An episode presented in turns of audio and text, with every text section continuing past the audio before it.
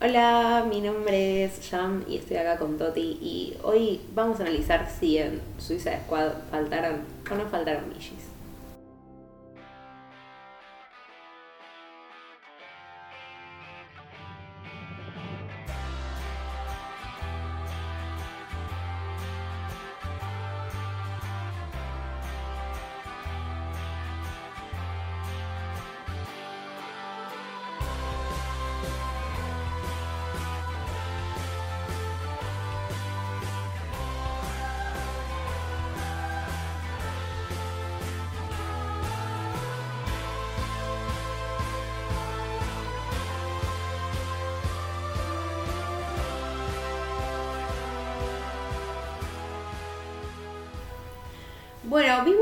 Suicide Squad, de Suicide Squad. o sea, De, Suicide de- Squad. eso. Él es cabrón suicida, no escuadrón suicida. Claro, eso es bastante importante para todo esto. Porque había una versión anterior. Supongo que si están escuchando un podcast ñoño deben saber esto. Debemos saber, sí, sí. deben tener esta información. Pero bueno, sepan que había una película 2016, hay una película 2021, fuimos a ver la película 2021, que es una especie de secuela, reboot de la saga. Sí, no tienen tanto que ver. Hay algunos personajes que se repiten, pero la verdad es que la mayoría no. Está Harley Quinn, está Flag Flag. y eh, está Amanda. sí. Son ellos tres nada más, ¿no? Sí, también al principio, Ah, al principio está, está Boomerang. está Boomerang. Pero la gracia de Suicide Squad desde sus comienzos es que toda la gente sea des- totalmente descartable. Y eso pasa en esta película. Finalmente sucede. Completa y totalmente descartables todos, Todos. menos, bueno, Harley, obviamente, porque es Margot Robbie. nadie, nadie la descartaría jamás ¿Quién la quiere matar? en sus, en sus cabales. Pero de hecho la peli arranca con estos personajes que uno cree que van a ser los protagonistas. Tomé el tiempo, me fijé. Fijé cuánto tiempo toma en arrancar la peli. Y claro, hay como unos 12 minutos de introducción donde aparecen todas estas personas que uno cree, uh, estos van a ser los protagonistas de la peli, te, te van diciendo más o menos cada uno quién es, qué hacen, qué dejan de ser, pero después te das cuenta que no son. Excepto por Harley y Flag, que son los únicos dos que continúan eh, esta aventura Hasta el final de la película. hasta el final de la película. Sí.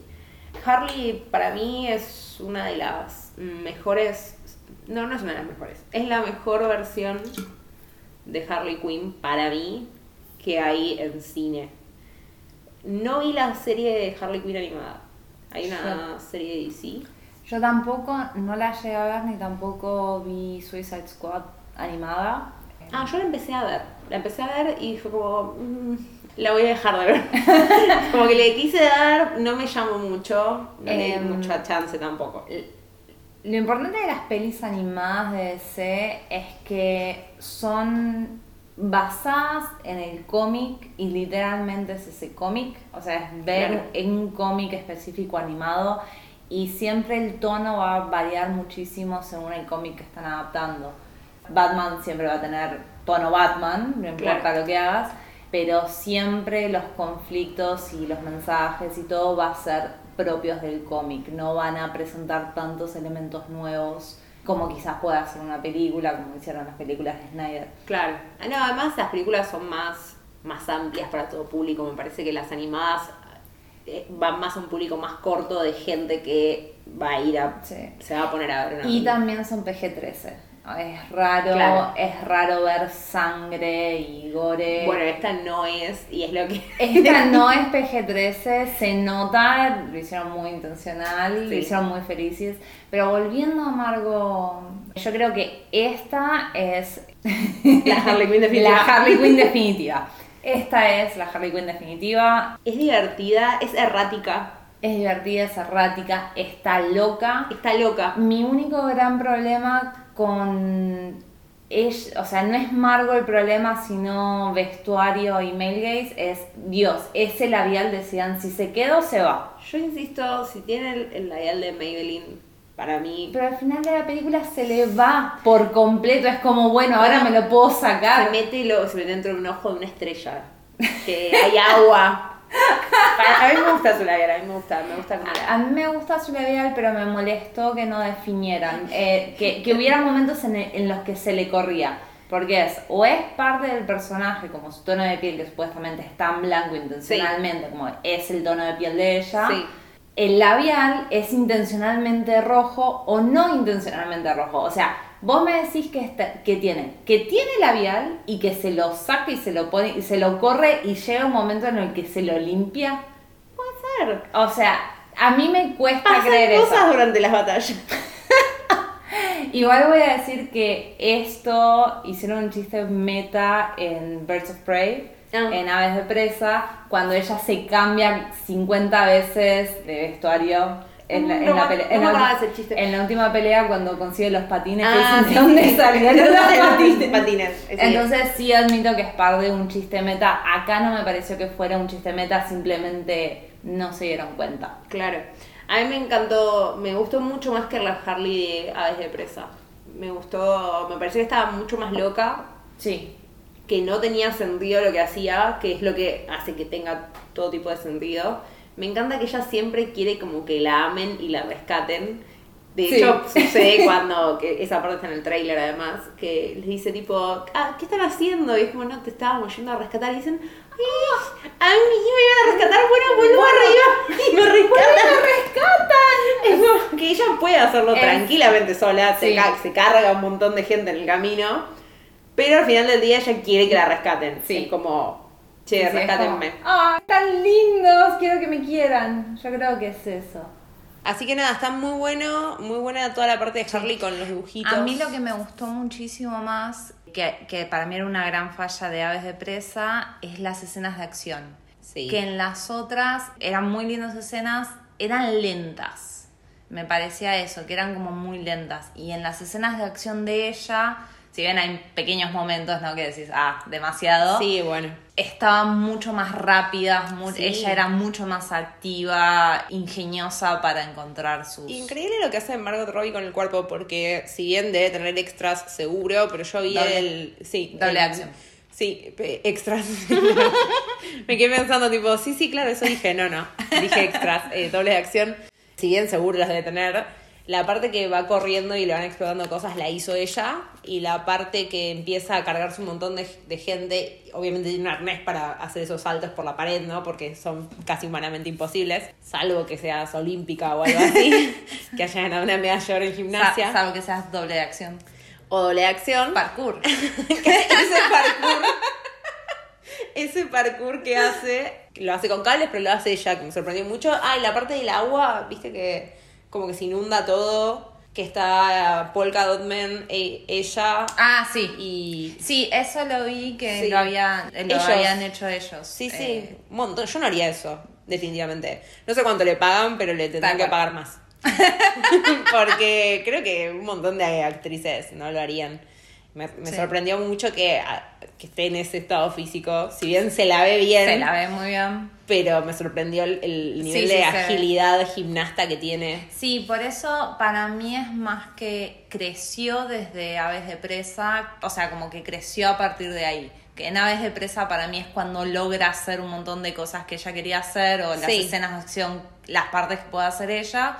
Y ahora, habiendo tenido esa práctica y, y habiendo continuado el ejercicio, lo que sea, para esta película, sobresale todavía más. Sí, un bajón igual que haya, que haya dos películas de práctica, porque a mí es un personaje que me parece súper divertido y me gustaría eliminar las anteriores películas y dejar esta o ver más de esta Harley como que me parece que es la que va. En planes futuros, si hay eh, No lo sé. próxima Harley. Yo creo que sí. próxima peli de Harley, para mí que sí, al menos una más van a hacer con ella o de Suicide Squad donde de nuevo ella sea protagonista. Yo le daría dos películas más, al menos. Sí. Esta idea nuestra de darles películas a la gente como si Sí. nos fundiríamos. Como, como si tuviéramos poder de decisión. Duraron dos días en Hollywood. Mal. No, che, genial lo que hiciste, toma, acá tenés cinco películas más. Sí. Contratadísima, ¿cuántos millones querés? Mal. Si tan solo tuviéramos los millones para hacer todas las películas que queremos. Totalmente. Scarlett se merece sus puntos de participación. Yo sé que íbamos a hablar a Scarlett de alguna manera. Era, era, era necesario decirlo. Sí, obviamente. Era- se merece sus puntos de participación. Bueno, que Scarlett Johansson quiera quedárselo.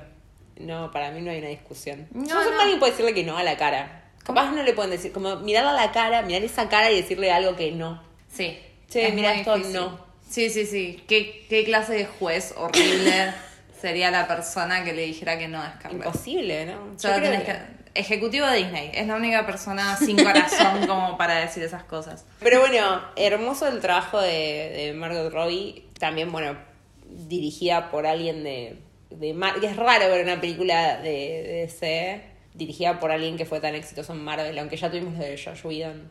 Eso salió Sí. mal igual. Pero esta me pareció que. No, bueno, pero Josh Whedon había tomado el proyecto que Zack Snyder tuvo que dejar. Sí, bueno, No- es verdad, no fue también. su proyecto de cero. Este, Sí. para bien o para mal, fue el proyecto de James Gunn de cero. Sí. Creo que hicieron lo que tendrían que haber hecho desde un principio, que es decir, bueno, acá tenés plata, haz lo que quieras con esto.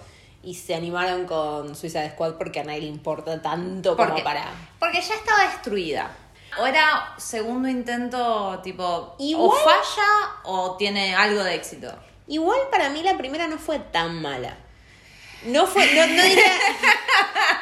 No diría nunca que fue una buena película. Jamás diría, che, qué buena película, te la súper recomiendo. No como un amigo mío, Nico, que dijo que le da un 7. Todavía lo seguimos gastando desde ese momento. Eh, cada vez que. La vara está tan baja. sí, sí, cada vez que dice algo es tipo, Nico le hizo un 7 a Suicide Squad. Mi clasificación básica es, tiene coherencia interna y me río de los chistes. O conecto con los personajes. graciosa. Hace un montón que no me reía tanto en el cine. Yo odié los primeros 12 minutos, eh, todo el Suicide Squad falso. Uy, eh, odié a la comadreja con todo mi ser. Es Yo hermosa. escuchaba a la gente reírse y estaba, por favor, sáquenlo de pantalla. Yo me parar de reír, perdón. Sí, sí, sí, sí. Pero yo estaba como, por favor que no sea este el humor. Por favor que este no sea el humor. Y, y no me falló. Tarda un rato en enganchar ese humor. No sé si es a propósito o, o que sucede, pero tarda un rato en enganchar, Sí. como, como que el humor sea más constante. Vi una entrevista a Idris Elba que le preguntaron tipo qué, qué era lo que le decía James Gunn y James Gunn todo el tiempo le decía, bueno, eso era más gracioso. Y como que lo hacía, y era como, más gracioso, esto es más gracioso. Es que. y él era como, ok, ok, tipo, más gracioso. Es que es el problema de actores serios o actores dramáticos eh, metiéndose en, en humor. Por ejemplo, en Brooklyn Nine-Nine, Sí. Capitán Holt, antes de, antes de Brooklyn, estaba muy acostumbrado a hacer dramas y teatros y cosas serias. Y él contaba que cuando empezó a estar ahí estaba re perdido porque hay un montón de actores allá en esa serie que improvisan. Claro. Entonces a él le decían, bueno, vos acá decís esto. Y ahí tiraba el chiste y él repetía lo que le habían dicho Claro. como una ayudita para que pudiera hacer el humor. Idris Elba, a mí me gustó que no fuera gracioso. Claro, porque Por- no es un... No es un personaje, personaje gracioso. gracioso. Es, salvando las distancias, es creo lo que intentaba hacer Will Smith sin... Y no le salió. Y no le salió. Qué mal está Will Smith en Suicide Squad. Sí. No, no me gustó, no me gustó para nada ese papel, le, le quedaba raro. No, igual para toda la parte de Idris Elba discutiendo con la hija Ah, a los gritos. A los gritos. Es excelente. A los gritos. Es excelente. Eh. Porque como que esperas que vayan a tener una charla re padre hija, prisión. El- Esperabas tipo, la misma escena que tenía Will Smith Claro, con tipo, y- te extraño papá, o papá, hacelo por mí, tipo, te amo. Y si Y no, son gritos. Tiene otras funciones. Tiene otras funciones, es excelente. Es, Es buenísimo, buenísimo. cómo agarran esa conexión padre-hija para que después ella lo vea a su padre como un héroe, pero que no sea completamente intencional. Sí. O sea, no es como, no es "Ah, voy a ser un héroe por mi hija. No. Es, bueno, situaciones, cosas pasaron, es como mucho más caótico, más como la vida. Es la vida y aparte me parece, salvando las distancias, es una buena interacción padre-hija. Sí. Cuando querés comprarte esa cosa, está bien, en este caso es un robo, ¿no? Pero bueno, villanos.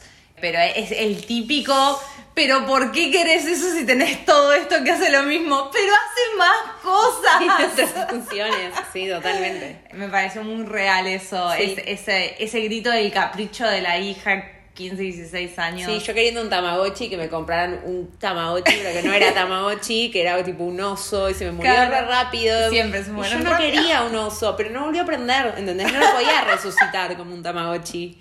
Era porque era más barato, mucho Claro. más barato que el Tamagotchi. Estaba como nadie quería un oso, todos querían un Tamagotchi. Era un tamatrucho. Claro, era un tamaoso, no sé. Fue horrible, era violeta. Pero lo habían comprado como a dos pesos. Y yo sufrí mucho por no tener un Tamagotchi. Lo que me trae a de Argento Problem. O en tu caso, Infiltrade. Para mí es hermoso, yo amé cada segundo que me sacara de la película. Voy a explicar lo que es primero. Sí, porque explicamos. nosotras dos sabemos. Sí, sí, sí, porque yo ya me embalé, yo estoy como en mi mundo de Suicide Squad y... De Argento Problem es. Están en Costa Maltese. Supuestamente es un Corto país. Maltese. Corto Maltese. está. Es un país ficticio del universo DC, como sería Ciudad Gótica o Metrópolis. Queda en Sudamérica en teoría. Bueno, en teoría no lo dicen específicamente, queda en Sudamérica. Y para crear este país loco usaron un montón de elementos de Argentina, desde un muñequito de mafalda hasta gente diciendo che boludo, el acento de varias presidente. personas, sí, el presidente y el general principal era bastante argentino, No, el del coronel no, que es mexicano. Pero tenía, pero tiraba, Tiraba frases, pero no el acento. Yo soy mala reconociendo acentos, pero buscando había un venezolano, un acento venezolano por ahí. Había. Básicamente era la idea de que este país ficticio, cuya geografía no existe en nuestro mundo, James Gunn se tomó la licencia de ponerlo cerca de Argentina. claro, Entonces, la cultura principal es argentina. es Argentina. Pero cuando estás adentro de la película, estás en una selva que claramente sería centroamericana. Sí, o el Amazonas brasileño. O el Amazonas brasileño, digamos, más al norte de lo que estaría Argentina, para los que no, no recuerdan la geografía. Si ves la población, la población habla con muchos acentos, no solo el argentino. Sí, me molesta cuando hay, cuando aparece que siempre aparece en toda película la persona que habla español, pero es claramente yankee. La busqué, la busqué a ver si había sido por algo. No encontré si hay alguna razón por la que esa mujer la eligieron para ser de secretaria, pero sí puedo decir que es una actriz que aparece en otras películas de James Gunn. Entonces, para mí es que James Gunn quería ponerla. Ponerle un doble de A voz. ella. Ponerle No, un doble no. de voz a la gente que no habla bien español. Había varios que se notaba que serían hijos de inmigrantes porque tenían un español bueno. Pero es como cuando escuchas a Lin Manuel Miranda, por ejemplo, Sí. yo lo amo y lo escucho muchas veces que habla en español y o mete palabras en inglés o algunas palabras se notan raras Que no es su lengua nativa. Claro, te das cuenta que no es su lengua nativa. Entonces, esas cosas a mí como que un poco también me sacan, me saca solamente porque soy argentina. A ver, si hubiese pasado, si toda esta hubiese sido ficticio y hubiese sido, no sé, sudeste asiático y hablaran en mandarín. No hubieras reconocido los acentos. No hubiese reconocido el acento, la diferencia, si es, no es, o qué pasa en el sudeste asiático, que no tengo absolutamente ni idea. Pero al ser argentina, eso me sacó de la película. Cuando piden Fernet, me saca completamente de la película y me Eh. pongo a pensar en el Fernet. Lo que me sacó de la película es. Bueno, yo primero cuando estaba viendo la película, a medida que se sumaban estos elementos argentinos como Avenida Medrano, Sí. me, me encantó y me chocó a la vez. Pero lo que me sacaba de la película es cuando no terminaban, por ejemplo, porque no es Avenida Medrano y, no sé, Avenida del Libertador, que por lo Claro. general hay una en, en cada ciudad, sino era calle principal y Avenida Medrano. Sí. Y después, el Fernet no era Fernet con coca, eran shots de Fernet que Sí. Dios, quien quiera hacer eso en su vida. Sí. Entonces, lo que me sacaba es que lo llevaban por la mitad, que no se animaron al riesgo completo de, bueno, esto es Argentina y vamos a hacer todo lo que queremos, pero estos son los elementos argentinos. Es que para mí no hubo un plan. Le No. preguntaron a alguien, como decís vos, a un infiltrado Ah, que estaba claro. por ahí. Che, ¿qué, ¿qué toman en Argentina? Le dijo Fernet, tipo, Claro. googlearon Fernet, vieron la botella y dijeron, ah, un shot. Un shot, sí. O Fernet puso plata como, como en No, Batman. pero- no porque Fernet es tipo Fernet, y después está la marca. Ah, es Fernet es tipo Era, no era un branca. Claro, no era un branca, era No era un pip. Branca, No, no sé. Grano Fernet. si alguien de Branca está escuchando esto en este momento y quiere regalarme un Fernet, yo lo acepto. Consulten a Faltaron Millis en Instagram. Cualquier persona que quiera donar algo, tipo. si quieren donar fideos, también estoy. O sea, no soy, no soy piqui en esas cosas. La que, cosas que quieran donar. Bueno, recibimos, entonces te decía. Como decía, sí, durante la película yo pensé que había un infiltrado, no sé, que el presidente, el que el actor de, que hacía de presidente, Que es Martín H. Claro. La película Martín H. Sí, pensé que él había empezado a tirar cosas como, sí, che, todos acá, todos en Sudamérica comen empanadas, todos toman Fernet, tipo, que alguien, alguien estaba ahí o alguien en diseño de escena, de vestuario había dicho, che, sí, sí, va esto, eh, va esto. A mí me, me Eh. lastimó mucho la entrevista en la que James Gunn dice, sí, sacamos todos estos elementos y la cultura de Argentina, que el que entrevistaba era uruguayo y como que cuando le, le preguntó era como, che, hablan como el río de la Plata y James Gunn le dice, no, no, es Argentina. tipo, ustedes no, ellos. Es como, le, le metí un puñal ahí Claro, en su sí. orgullo uruguayo pobre, me dio un poco de pena. Bueno, nuestro español es el español rioplatense. Claro. Que no es el mismo del norte del país, del sur del país, eh, Claro, del este oeste también. Pero sí, en realidad tenemos más elementos con los uruguayos. Con Sí, podría estar tranquilamente Montevideo. Río- claro, es Río Platense. Si no fuera por Mafalda, era, podía ser Río Platense y nada más. También deben tener muñequitos de Mafalda en Uruguay. No sé. Sí, bueno, pero, no es no es Kino, Claro, no es lo que claro. Kino significa para nosotros. A mí lo que me saca es que cuando veo algo tan tropical, tan selvático, no puedo pensar en acento de Buenos Aires. Sobre todo ahora que hace mucho frío. como que es pienso, invierno. claro, como que pienso, veo la playa, la gente bailando, la gatita mimosa, todas esas cosas que. La gatita amable. La gatita amable. Me pareció tan extraño, tan extraño la gatita amable, porque era, claro, no es la gatita mimosa, que quizás hubiera sido... Deben haber usado Google Translate. O para hay, mí. hay un Google Translate. Y ahí en esos casos sí te da lástima porque no, tenían actores argentinos, tenían equipos argentinos. Yo sé, no les preguntan o no, No les preguntaron. importa. Es como, bueno, vamos la gatita amable. Claro, y fue como, igual para mí eso era medio un chiste. Era un poco un Veni- chiste, Venía sí, un sí. chiste de algún lugar que, o alguna referencia que nosotras no entendemos. Era ya gracioso escucharlo, Sí. honestamente, el tema de la gatita amable. La Yo ya me amable. reía con eso, ya decían eso y me causaba Sí. gracia. Y me gustó mucho, ah, me reí mucho con la interacción de Peacemaker y el personaje de Idris Elba. Sí, sí, sí. Es- sí. Esa pelea de ver quién apunta más, quién tira mejor. La, la secuencia de ellos me gustó mucho cuando van al campamento. Sí. Eh, me gustó mucho, excepto por un momento en donde los tipos estaban esperando. Y se notaba que estaban, bueno, vos te quedas quieto hasta que, hasta que te mueves. Sí, estaban ahí como, me pareció muy de videojuego. Sí. Que, cuando, que están como, si, si están a tres cuartos no te ven, pero si están de perfil te ven. Ah, y algo que me molestó mucho es que maltrataban tanto al tiburón. Ay, ¿Por qué lo maltrataban tanto? No sé. Es eh, uno de mis personajes preferidos y además es prácticamente indestructible. En un momento le, le tiran con una ametralladora así. Con todo lo que encuentran. King Shark está tipo, estoy en mi salsa, no le pasa nada. No, no, es como, dejen de golpearme nada más. Sí. Creo que la idea era que fuera parte Groot, parte. No me sale. el- Rocket Raccoon. No, el Drax. grandote. Drax. Ah, puede Me parece que la idea era eso, que ahí el chiste es ese personaje y no cómo los personajes reaccionan. Pero acá no les salió justamente porque Nanahue no es ninguno de los dos. No es ni extremadamente literal, Claro. ni... A mí- yo me sentía mal, honestamente, cada vez que lo trataban mal. Para mí es que es, es full Dejen, tonto. dejen de tratarlo mal, porque es bonito.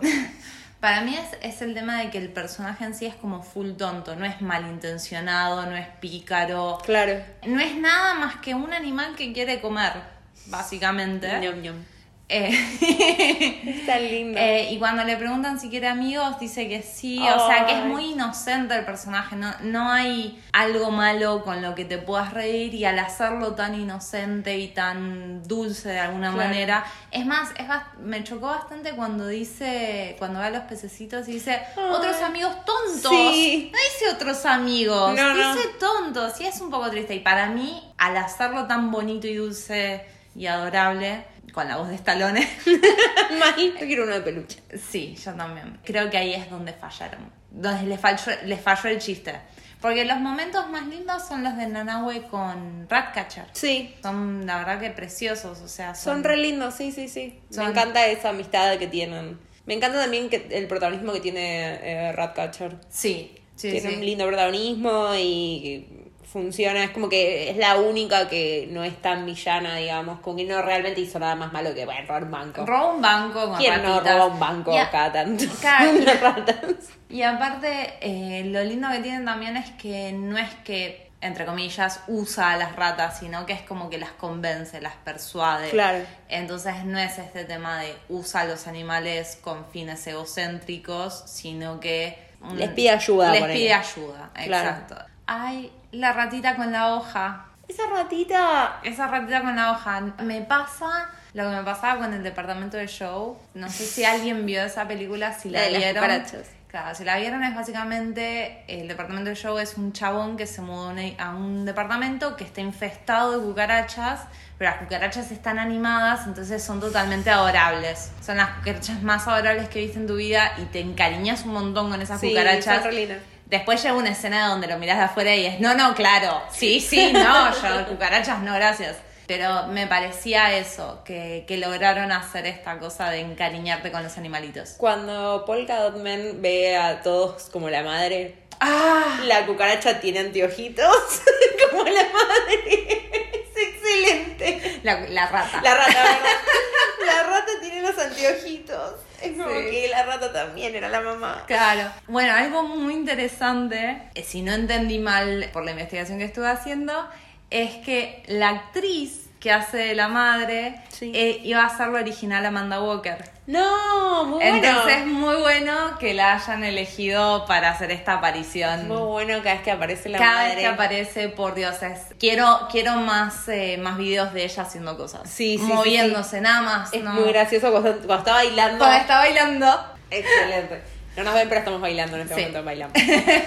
Hicimos un pequeño bailecito. Otro punto que habíamos traído era la similitud con Guardians of the Galaxy, que es la película más conocida de James Gunn y muy similar porque también Sí, la 1 y la 2. la 1 y la 2, porque tiene que ver, va a ser una 3 ahora, tiene que ver con un cómic. En el medio lo echaron a James Sí. Gunn, esta es como su película de venganza además. sí. Así que le puso como que esta va a ser buena porque... Eh, eh, vos decís que fue full despechado. Sí, totalmente. es como, mirá de lo que te perdés. Sí, sí, fue, me Sí. echaron por un chiste, creo, no me acuerdo que era un, un Era un tweet. chiste, un tweet de hacía una década que era un chiste sobre un bebé muerto. Bueno. Contexto, pero bueno. mi cara Eh, de... Bueno. Claro, ¿quién bueno, no pero la gente decidió que había que cancelarlo por eso. Por lo que habría que cancelarlo es por qué odia a los pájaros James Gunn. No, hay una, Mueren muchos pájaros en esa película. pero hay una razón, es simbolismo. De que mueran todos los pájaros. Es- es- eh, hay, una razón por la que mueren todos los pájaros. ¿Cuál? Los pájaros representan la libertad. Entonces, cuando aparece el personaje de Michael Rooker, el que tiraba la pelotita, Sí. y lo primero que hace es matar a un pájaro, Sí. eso lo hace porque simbólicamente no está libre. O sea, el Sí. pájaro entra a la prisión y ahí no está libre, ahí pierde la libertad. Cuando a él, él se muere, el pájaro lo come porque recupera la libertad. Ah, y, bien, bien. y todas estas cosas que Pará, ¿y los de pasan. Harley? Los de Harley. Que los queman. Sí, ¿Por qué? y porque ese país no está en libertad. Podés, hay, hay un montón de cosas, pero básicamente es el juego de la libertad de los personajes. Bueno, lo voy a tomar. A tomar. Bueno, así que similitudes con Guardianes de la Galaxia, porque me fui con los pájaros, perdón. Bueno, era algo medio necesario en la parte de misfits, de no normies. Sí, gente que no tiene nada que ver. Bueno, le venía. Sí, como que puedo hacer un Guardianes de la Galaxia que no sea PG-13. Claro, básicamente. tuvo esa opción de, Sí. de poder, de, de poder hacer eso, con mucha más sangre, muchos Sí. más chistes Al- adultos. algunos chistes se notaban que como que tomaban desde Guardianes de la Galaxia o quizás simplemente que los vimos en Avengers, que no Puede ser. James Gunn. Por ejemplo, el hecho de que Nanahue se quedara ahí sin poder subir al ascensor. Sí, me Eh, hizo acordar mucho Hulk. Exacto. Después como que, o sea, no se parecen tanto los personajes como los escribió quizás la dinámica. La dinámica de camaradería de esta gente que son extraños y también son todos misfits. Sí, y a la vez el líder que no es líder y el otro líder que quiere ser líder y Sí, es muy divertida esa. sí, y que quizás me recuerda mucho a Guardianes de la Galaxia. Sí, tiene un par de elementos parecidos. No, no sé si tantos. No. Pero bueno, lo que pasa es que Starro también es un alienígena. Es una alienígena, claro. Qué fuerte la parte de Starro cuando dice que fue abusada la estrellita. Sí. Pobrecita. Sí, sí, sí. sí. Me dio pena. Es, es muy triste. Es muy triste y me gusta mucho como villano porque no es que vino a hacer el mal. Es como, es parte de quién es largar esos bichitos. Sí. Y lo, lo trajeron, digamos. Lo o la traje- trajeron o le trajeron. Le trajeron, yo diría le. Sí, porque no se sabe si es- sí. Le trajeron acá, a, a la Argentina. Pero es muy loco todo este tema de. Le sacaron de, de su lugar de origen Sí, para hacerle un arma. para hacerle un arma. Hacerle. un Para arma. hacerle un arma. Como te muestra un poco el sufrimiento y a la vez la manipulación que aprendió en los 30 años de estar ahí encerrada. Sí, horrible. Sí, y. Me gustó ese twist de Estados Unidos estuvo atrás de esto. Ah, me encanta. Cual Ágata. Sí. Ibas a Estados Unidos all along.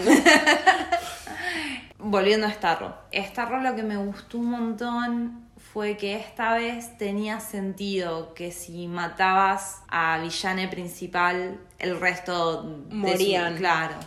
Es, un- es verdad que es un buen villano, porque uno de los problemas de las pelis de Marvel tiene que ver con eso. Siempre como que los villanos en general son bastante genéricos. Y este no parece genérico, parece que tiene su propia historia, una agenda por lo que le pasó. Sí.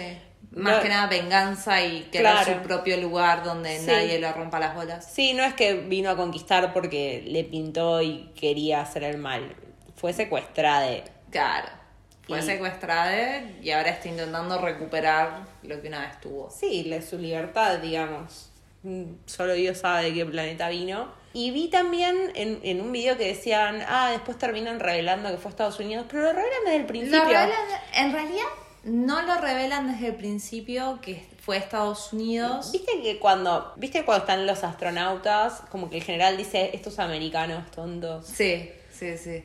Sí, sí, pero eso es más a la mitad de la película, Sí. cuando te enterás de, que qué, existe qué es el arma, Sí. qué era el arma que habían usado. Sí. Sí, me, me gustó que, que Rick Flag se muriera por el secreto, básicamente. Sí, eso fue un poco raro igual, a, a mi entender. Como que no termino de, de, de entender bien los personajes si son villanos o no. Supongo que Rick Flag ya sabía que había cosas que estaban mal en las cosas que estaba haciendo. ¿Cuál es la diferencia entre matar convictos o que sean descartables con matar a Starro, que era un conquistador, o que haya estado Estados Unidos atrás de la muerte de niños? No lo sabía desde antes, o sea... A, a mí me sorprende... Lo mismo que la gente de la oficina, me encantó esa escena. La oficina, por favor. Ah, la gente de la oficina. La gente, cualquier persona que haya trabajado alguna vez en una oficina o simplemente con gente, no Con sé. gente, con, con un cuatro grupo, personas sí. que se haya visto durante tres meses. Sí, sí, sí, es tal cual. Es tal cual. es tal Las cual, apuestas es- de a ver quién pierde, uno que se queda dormido. Cuando dicen, che, Whistle nada. Nadie chequeó esto. La cara de Amanda de los voy a matar a todos, pues son todos unos Dios, inútiles. Inútiles, inútiles. La cara de son todos unos inútiles es excelente. Sí, eh, ¿quién no estuvo ahí? En, las- en las dos versiones, yo Sí. estuve en las dos, o sea, fui la, Amanda. fui la inútil y fui Amanda. Sí, sí, todos estuvimos ahí en algún momento "Ay, por favor, no, no, esto está todo improvisado. Sí, yo creo, la, la gente de la oficina es increíble, las dinámicas muy buenas, cómo Sí. es- son personas básicamente normales, humanizadas, porque no son, en algunas cosas son medio personas 2D, pero, porque no tienen arcos propios, pero, pero tienen un, un elemento humanizado que generalmente no ves. Sí, pero cuando le preguntan a. Cuando le pregunta a uno de los personajes, el de anteojitos, que le pregunta a Amanda, ¿de verdad vas a hacer esto? ¿De verdad vas a, a amenazarlo al tipo con que vas a meter presa a la hija? Como. Y Amanda le dice, no sabes ni la mitad de lo que soy capaz. Y como si estuviste trabajando con ella un rato, ni siquiera te digo demasiado tiempo. Eso es lo que te iba a Sabes decir. que la mina es capaz de cualquier cosa. Eso es lo que te iba a decir. Lo que quizás falla acá en cuanto a motivaciones y decisiones de los personajes es que Amanda de golpe se vuelve esta absolutista que si trabajas en dos misiones con esta mina ya sabes que es absolutista. Sí, mata gente porque sí, cuando se empieza a escapar al principio y dice, che, te escapas y te mato. O sea, no le costaba nada dejarlo escapar porque el tipo estaba nadando hacia la nada. Da igual, Ya- iba a morir solo. Sí, ya no había manera. O sea, que vuelva era que muera, que se vaya era que muera. Ah, quizás terminaba en la isla Martín García. Claro, es como, déjalo a ver a dónde va, porque matarlo no te, no te trae ningún tipo de, de beneficio. Lo mataste porque te pintó, porque no siguió tus órdenes. Absolutista, este, esta cosa absolutista que tenía. Entonces, ya viste eso una vez, seguramente no es la primera vez que, que viste esta actitud de parte de esta persona. Obvio que va a chantajearlo con la hija, obvio que va a dirigir a matar a todos los que pueda matar. Quizás es un poco de overcorrect de James Gunn, justamente por este chiste del bebé muerto, que ahora, si te fijas, cada vez que un personaje tipo decide hacer lo correcto, siempre dicen, che, pero niños. Sí, es verdad. Quizás es que no se dio cuenta el overcorrect que está haciendo James Gunn. De, No "Che, quiero matar No niños". quiero matar niños. Sepan que mi intención nunca fue que niños mueran. Quiero que quede claro en esta Eh, película. pero sí falla un poco en estos descubrimientos que tienen los personajes sobre con quién están trabajando, Sí. sobre qué representa su país y toda la bola. Sí, y que la bajen a- casi literalmente de un ondazo a Amanda también me pareció raro porque es como el personaje más poronga de los porongas de las porongas que existen. Dije poronga tres veces. Eh, Ahora cuatro. es explícito. Ya el ahora el no podcast se ha vuelto explícito. Eh, esta persona que te tiene todo este poder y estas cosas y tipo de un palazo la bajan.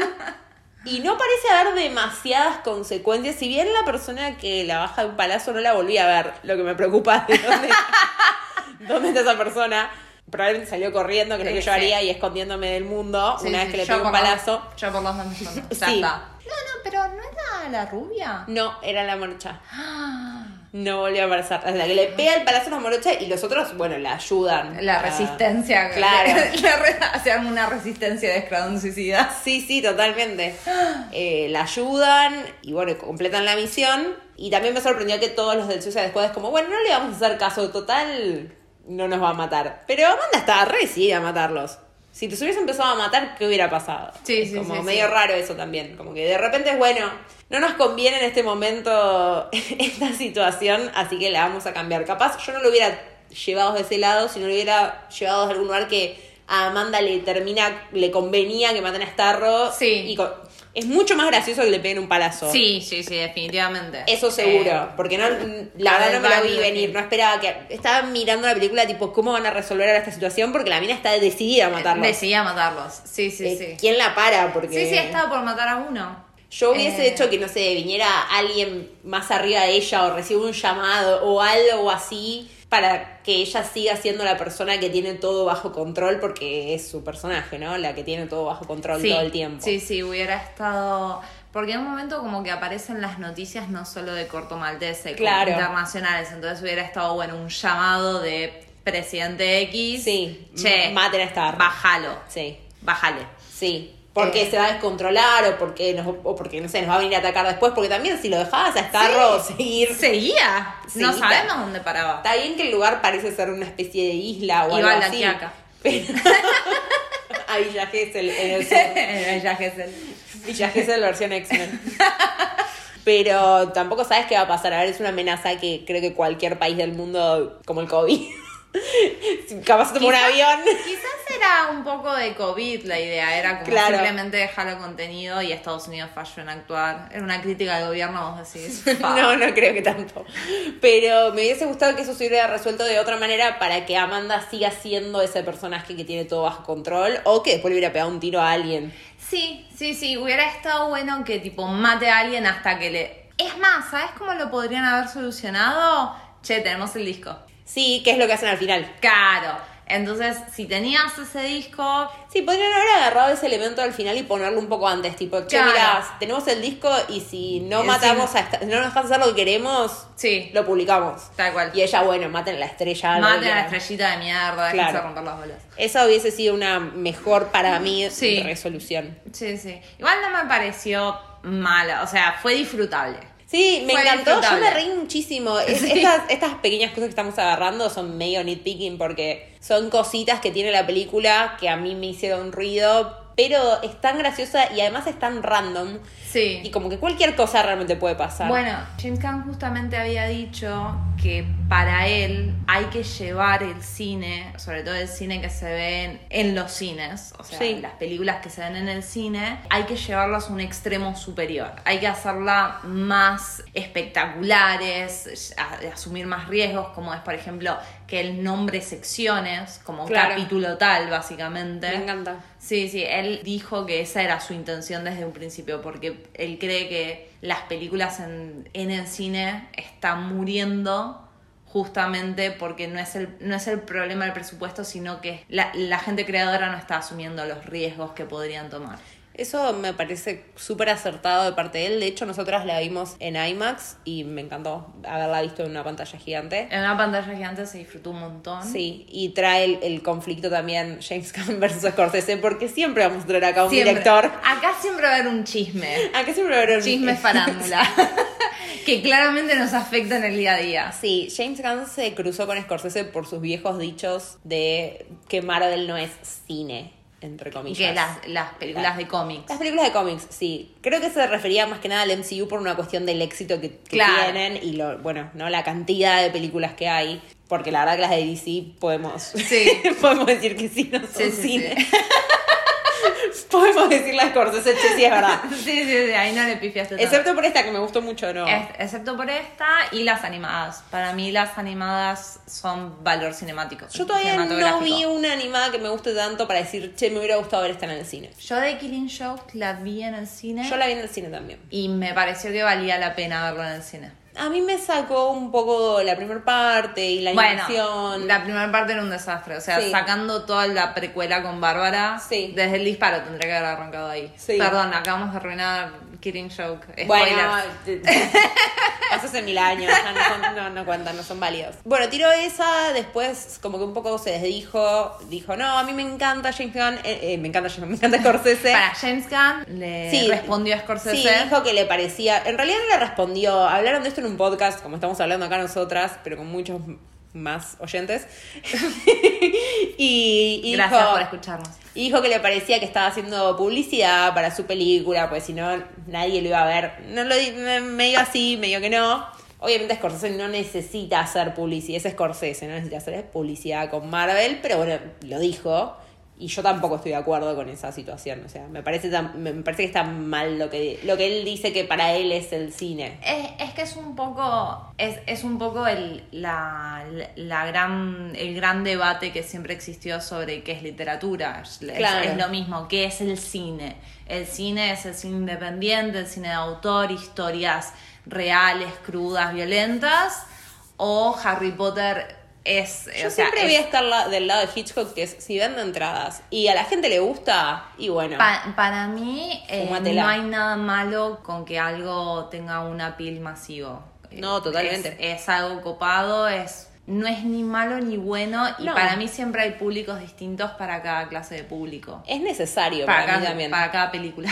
Sí, sí, para mí es necesario que haya este tipo de películas que vos vas al cine y te desconectás y ves un montón de gente matándose y un tiburón gigante rompiendo un tipo a la mitad. Sharknado tuvo muchísimo éxito. Yo no la voy a ver porque simplemente no puedo ver esa película, pero no, no me parece inválido que a una persona le guste. No, no, totalmente. Es, me parece genial.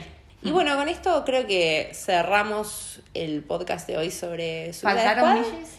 Y esa es la pregunta, ¿faltaron Mishis? Yo voto porque faltó un Michi en película. En película, sí. En película. No faltaron tantos porque las ratas actuaron como Michis. Las ratas eran un poco un Mishi, sí, sí, la, sobre todo la ratita La- principal. sí, la ratita. Cuando se Sebastián. duerme. Sebastián. Cuando se duerme en el regazo, tipo como un pequeño Mishi. Sí. No, y además hubo un Mishi real. Hay un una Mishi historia. extra. Hay un Mishi. eh, el actor que hace de Polka Dot Man encontró un Mishi en Panamá. La película la filmaron en Panamá. Y lo decidió adoptar. Y no solo lo decidió adoptar, sino que le hicieron su propio trajecito de Polka Dot Mishi. O sea, así que podemos decir que Suicide Squad No faltaron Michis. no faltaron Mishis. Y los dejamos con eso. Y los dejamos con eso. El podcast que viene What empezamos con What If. Gracias por escucharnos y si nos quieren seguir, nuestro Instagram es Arroba faltaron Mishis. con ese. Con ese Mishis. Michis, no Michis. ¿Por qué? No hay por qué. No hay por qué. bueno, gracias. Adiós. Chao, chao. Well, it's a big, big city and it's always the same. Can never be too pretty. Tell me your name, is it out of line? If I was to be bold and say, would you be mine? Because I may be a beggar and you may be the queen. And though I may be on a downer, I'm still ready to dream. Though it's three o'clock, the time is just the time it takes for you to talk. So if you're lonely,